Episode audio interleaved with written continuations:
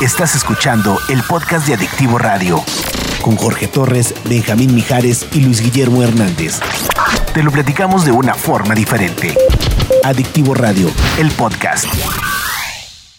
Consultorio del doctor Edgar López Escalante. Cuidemos nuestra salud antes de que nos cargue el payaso.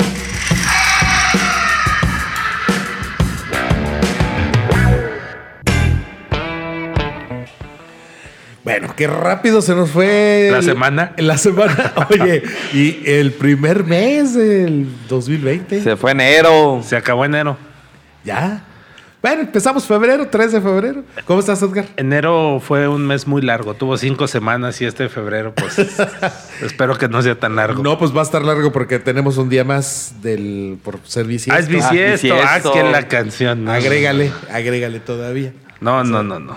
Así No, que yo tengo otros datos, dijera el rey chiquito. Pues el calendario dice que tenemos otros datos. Un día más. Pues bueno, ni hablar. Pues muchachos, ¿Qué este, tenemos? como habíamos comentado la semana pasada, que fue el día del nutriólogo, hoy vamos a hablar un poquito acerca de la importancia del nutriólogo en nuestra salud.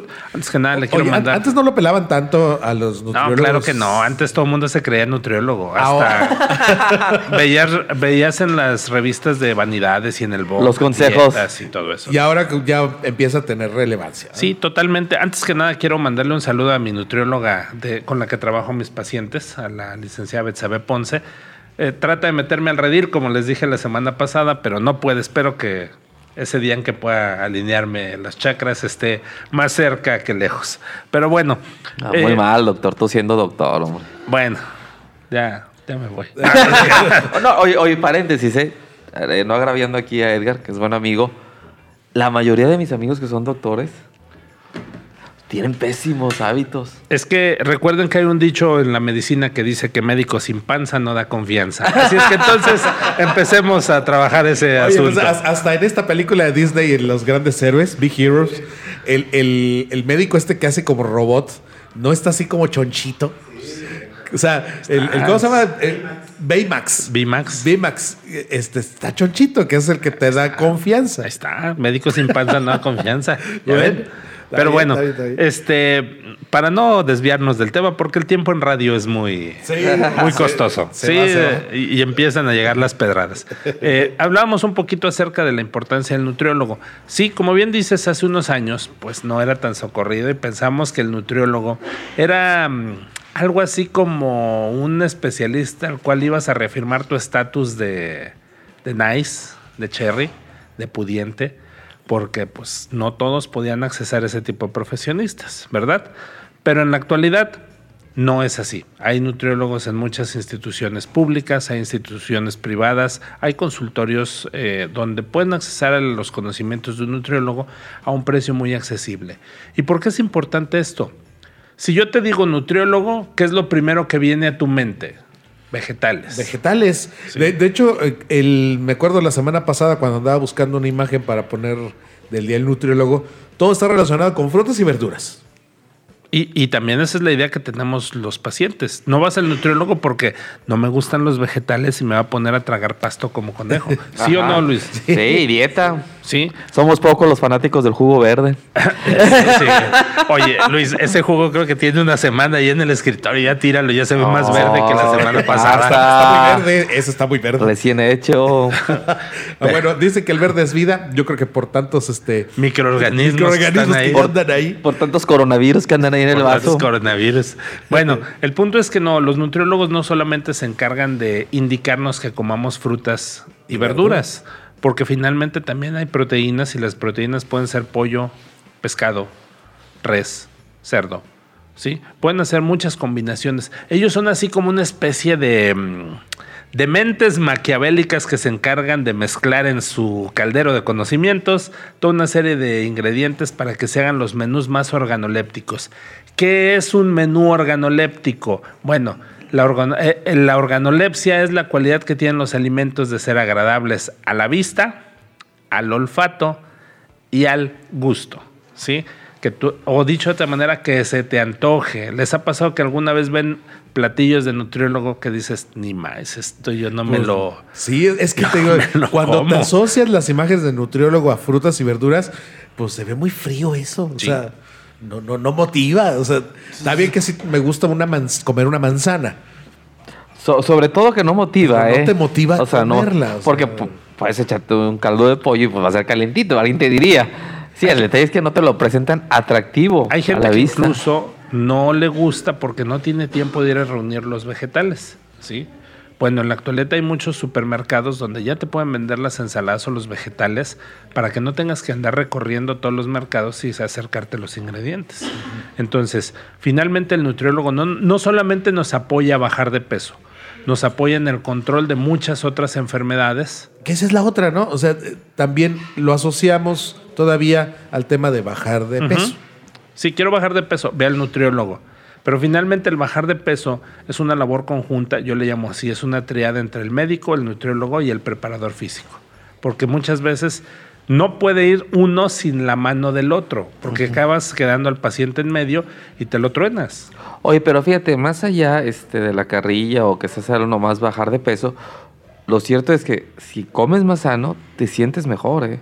Hipócrates decía que tu mejor medicina Es el alimento, claro. Entonces, sí, eso es muy cierto, ¿no?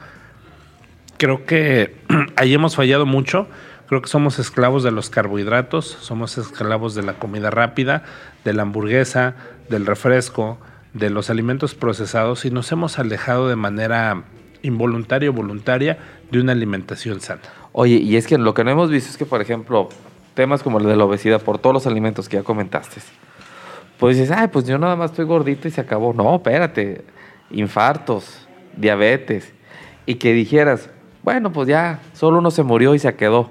No, se convierte en una carga por- para todos porque ya es muy pesado en función de las finanzas públicas. Sí, que Los por cierto ya no los cubre. Sí. También toma en cuenta Bueno, también cuenten eso, pero los institutos de salud, donde más estaban gastando dinero, eran en esto que eran las principales causas de muerte. Males cardíacos, diabetes, todo lo que tenía que ver con una mala nutrición. Y algo muy importante, el nutriólogo no solamente es para pacientes adultos.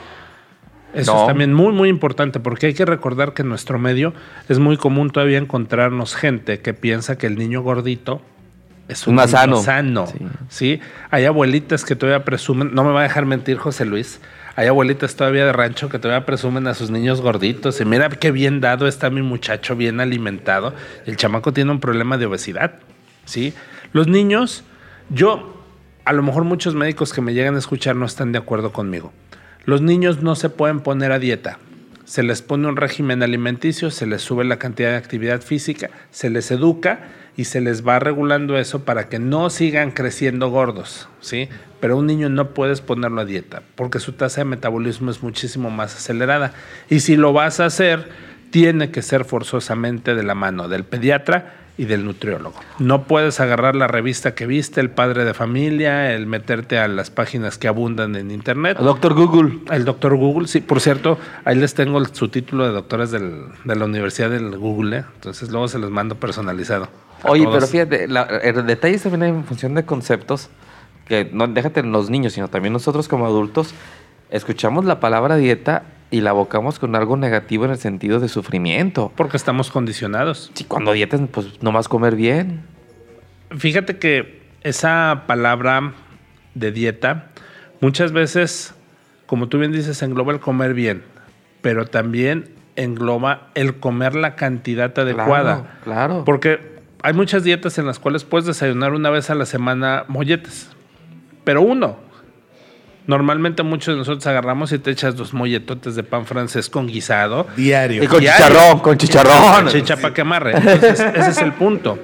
Hay muchos nutriólogos que dan unas dietas muy, muy agradables, donde te puedes desayunar un, un, este, mm, mollete un día, el lunes, un omelette, una ensalada, un plato de fruta. O sea, es muy variable. No, no hay que pensar y hay que tenemos que quitarnos ese estigma de que el nutriólogo es un profesional de la salud que está ahí para torturarnos y castigarnos. Ahí me ponían de dieta, puedes comer gordita de rajas y otra de queso, o sea, dos gorditas. De maíz. De maíz. Al pero hay carbón. raza que le llegue a las gorditas de chicharrón y estado de puerco, ¿no? Sí, sí. es que el nutriólogo me dijo que puedo comer una gordita de frijoles y vas con las de tilo. Ah, bueno, O sea, no. que Bueno. sumergidas en grasa. No, también hay que ser muy conscientes con eso, ¿no? Y también quitarnos la idea de que eh, el refresco es malo para los niños, sí, pero las, los juguitos no hacen tanto daño, hacen igual o peor daño. Eh, sí, sí, en ese- revisa nada más la cantidad de azúcar que traen Totalmente. los, juguitos estos. Totalmente. O sea, híjole, es impresionante. Pero bueno, seguimos hablando después con otro Claro, tema. nos vemos la otra semana a ver para dónde nos lleva la salud. Órale, ya estás. Esperemos que el coronavirus ya le baje. Esperemos, Esperemos que- esperemos que ya, ya con todas las medidas que hay le haya bajado de, de yemas a su eh, licuado. Azul y Órale. Gracias, Edgar. Gracias. Cuídense, Edgar. nos vemos. Escuchaste el podcast de Adictivo Radio con Jorge Torres, Benjamín Mijares y Luis Guillermo Hernández. Te lo platicamos de una forma diferente. Adictivo Radio, el podcast.